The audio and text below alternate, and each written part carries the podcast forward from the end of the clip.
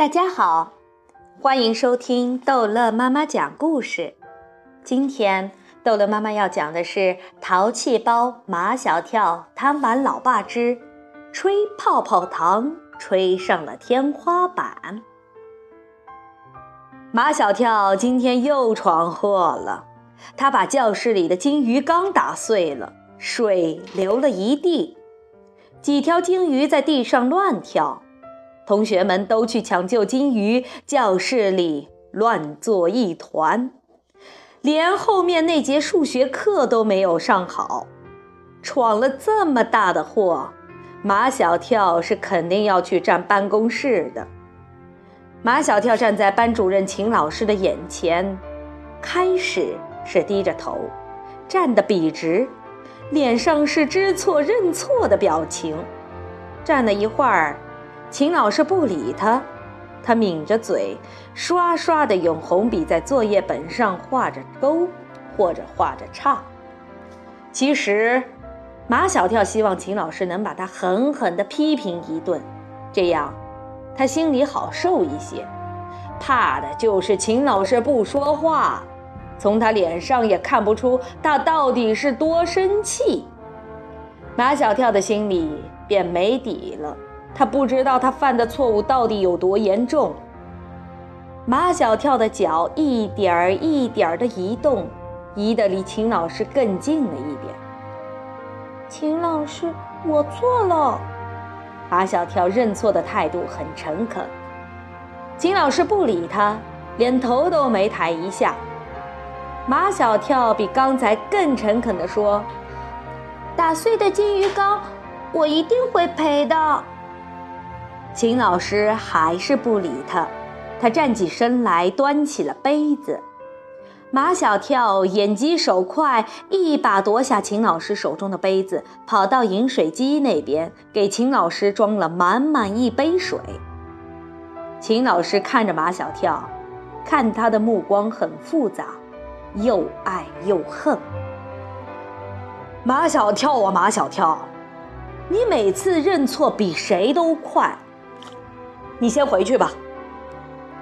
马小跳正要走，秦老师又叫住了他：“马小跳，你把你爸的电话给我写下来。”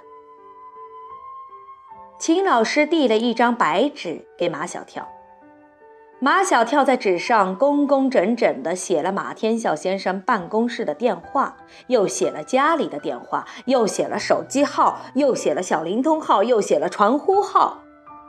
秦老师看着密密麻麻一大堆号码，皱了皱眉头。这么多，我到底打哪个？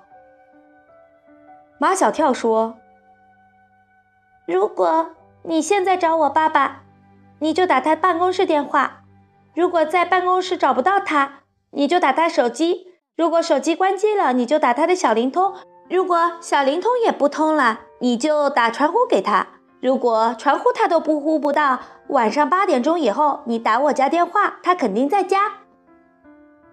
马小跳说了这么多，把秦老师的头都说昏了。秦老师叫他赶快走。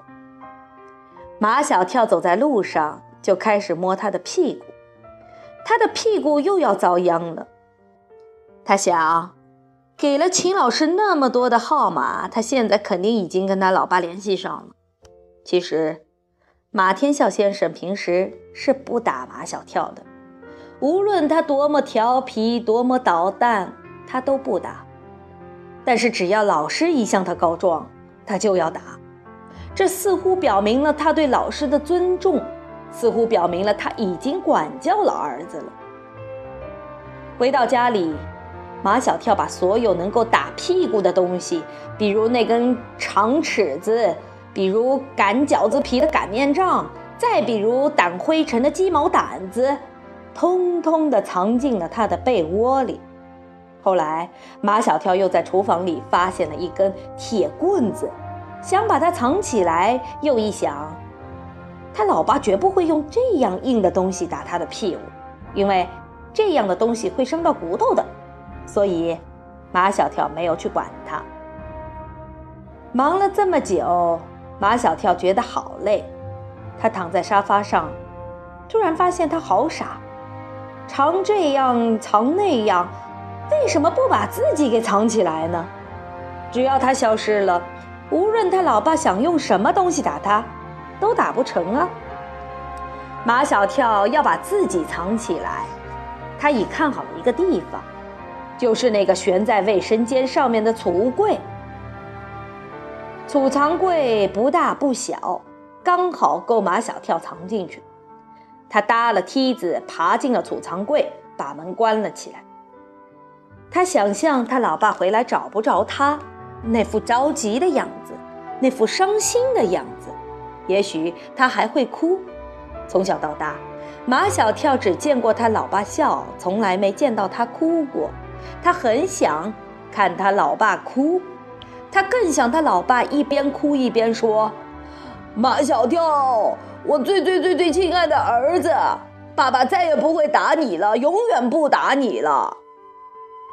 这时，马小跳就可以从储藏柜里堂而皇之的出来了。想到这里，马小跳咯咯的笑出了声。储藏柜里有许多鞋盒子，里面装着马小跳妈妈的各种各样的高跟鞋。他妈妈至少有十几双高跟鞋。穿不完的就放在储藏柜里。马小跳发现，在这些鞋盒子中间有一个精美的小盒子。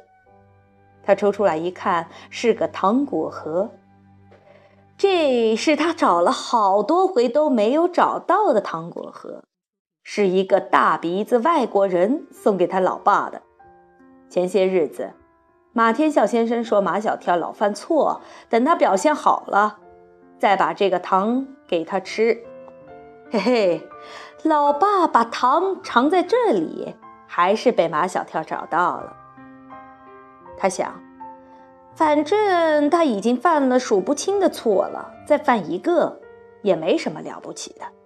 马小跳几把撕去了漂亮的包装纸，剥了一颗糖放在嘴里。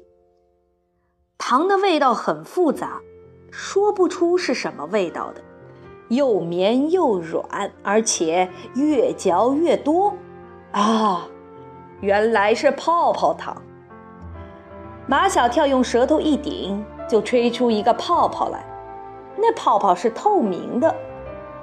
泡泡已经很大了，可马小跳还在吹。巨大的泡泡顶开了储藏室的门，轰的一声，泡泡拉着马小跳从储藏室里冲了出来。马小跳以为他会掉在地上，可是他没有掉下去。他的头顶紧紧地贴在天花板上。马小跳整个身体都悬在天花板上，他的头顶可以自由地在天花板上旋转，从厨房旋转到卧室，从卧室旋转到客厅。这时，马小跳听见外面楼道上有咚咚咚的脚步声。那是马天笑先生穿的大皮鞋。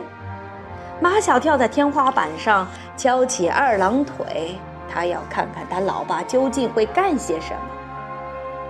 马天笑先生一进门，顾不上换拖鞋，就就开始找打马小跳屁股的东西。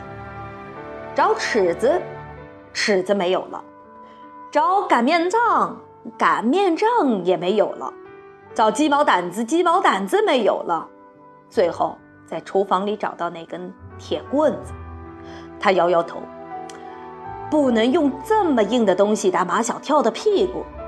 于是他又把它放回原来的地方。